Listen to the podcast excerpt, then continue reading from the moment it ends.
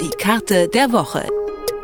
In Kooperation mit dem Katapult Magazin, dem Magazin für Sozialwissenschaft und Kartografik. Detektor FM.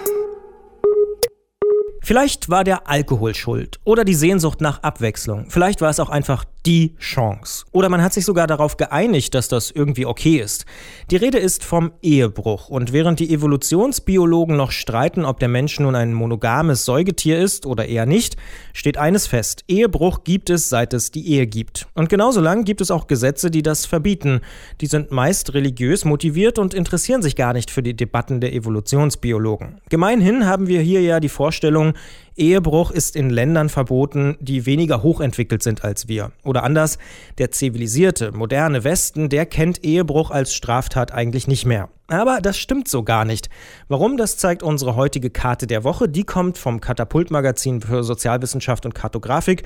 Und Ella Daum kann sie uns erklären. Hallo Ella. Hallo. Ella, wenn wir jetzt beide verheiratet wären und du hast auch mal Spaß mit einem anderen, wo in der Welt kann das wirklich gefährlich werden für dich? Also zunächst, das hast du ja schon angesprochen, muss man ähm, beim Ehebruch unterscheiden. Einmal, ob das noch strafrechtlich sanktioniert wird oder eben nur im Eherecht eine Rolle spielt. Und ähm, strafrechtlich wäre es beispielsweise für mich vor allen Dingen gefährlich oder ich würde danach bestraft, vor allen Dingen in also islamischen Ländern, in denen eben ähm, nach der Scharia bestraft wird. Eigentlich gilt dort, dass Ehebruch für Männer und Frauen ähm, sanktioniert wird. Allerdings ähm, bemängeln öfters Menschenrechtsorganisationen, dass dort vor allen Dingen Frauen darunter die Leidtragenden sind. Also es hat verschiedene Gründe. Einmal ist das eben, dass Frauen als Bewahrerin der Familienehre gelten und äh, Männer eben ähm, ein bisschen mehr Bewegungsspielraum in der Hinsicht zugesprochen wird. Und ähm, außerdem zählen eben Zeugenaussagen eines Mannes mehr als einer Frau ähm, was gerade eben beim Ehebruch relevant ist. Naja, und ähm, du ähm, als Mann könntest vor allen Dingen in Indien bestraft werden. Dort ist für beide Geschlechter das eben im Eherecht relevant. Strafrechtlich wird jedoch nur der männliche Liebhaber von einer verheirateten Frau verfolgt. Naja, und eben in den USA, ja auch als Beispiel, ähm, ist in einigen Staaten wird es eben auch strafrechtlich verfolgt, entweder als Verbrechen oder in, eben als Vergehen. Wie kommt es denn, dass das in den USA tatsächlich auch eine Straftat ist? Das ist schwer zu erklären, aber vielleicht sind die USA in der Hinsicht eben noch konservativer gepolt und die Ehe hat vielleicht einen höheren Stellenwert oder das Einhalten der Ehe. Ist das auch vielleicht ein Grund, warum in den USA tatsächlich mit dem Ehebruch auch Wahlkampf gemacht wird, dass dort durch die konservativeren Werte, äh, viel auch durch die kirchlichen Werte sozusagen in dieser konservativen Ausprägung, ähm, tatsächlich der Wahlkampf da auch noch eine Rolle beispielsweise spielt? Ähm, ja, also das ist eigentlich auch der Grund gewesen, warum ich und wir auf diese Karte und auch den Artikel dazu ähm, die Idee gehabt haben. Denn mich hat irgendwie gewundert, weil Donald Trump ja auf jegliche sexistischen Vorwürfe kontert Bill Clinton, also der Mann seiner Kontra Kontrahentin wäre eigentlich der schlimmere Mann und verweist auf dessen Affären.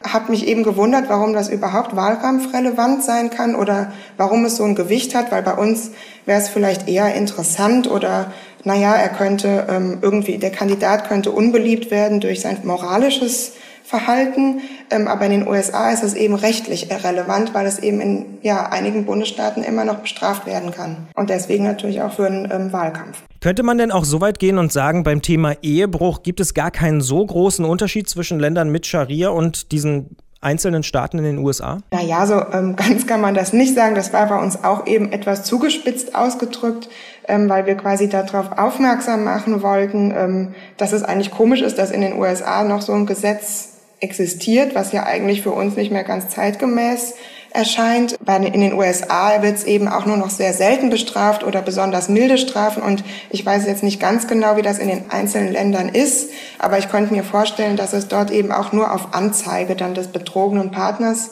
verfolgt wird. Naja, die Scharia sieht eben sehr harte Strafen vor, eben einerseits vor allen Dingen für Frauen und wird mit Peitschenhieben oder sogar Steinigung bestraft. Also das ist schon ein ordentlicher Unterschied.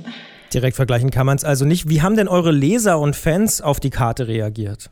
Ähm, wir hatten viele Likes bekommen. Es ist ja bei Facebook immer so, entweder, also die, die Befürworter liken das, die anderen kritisieren es halt direkt mit einem Kommentar. Und naja, eben haben viele angeprangert, dass der Vergleich jetzt Scharia oder USA etwas zu scharf wäre, obwohl, ja, ich mich frage, ob sie tatsächlich nicht die Intention gesehen haben oder ob sie es tatsächlich abgeschreckt hat. Dann sind wir mal gespannt, wie die Reaktionen bei den Detective M-Hörern sind. Die Gemeinsamkeit ja. von US-Recht und Scharia.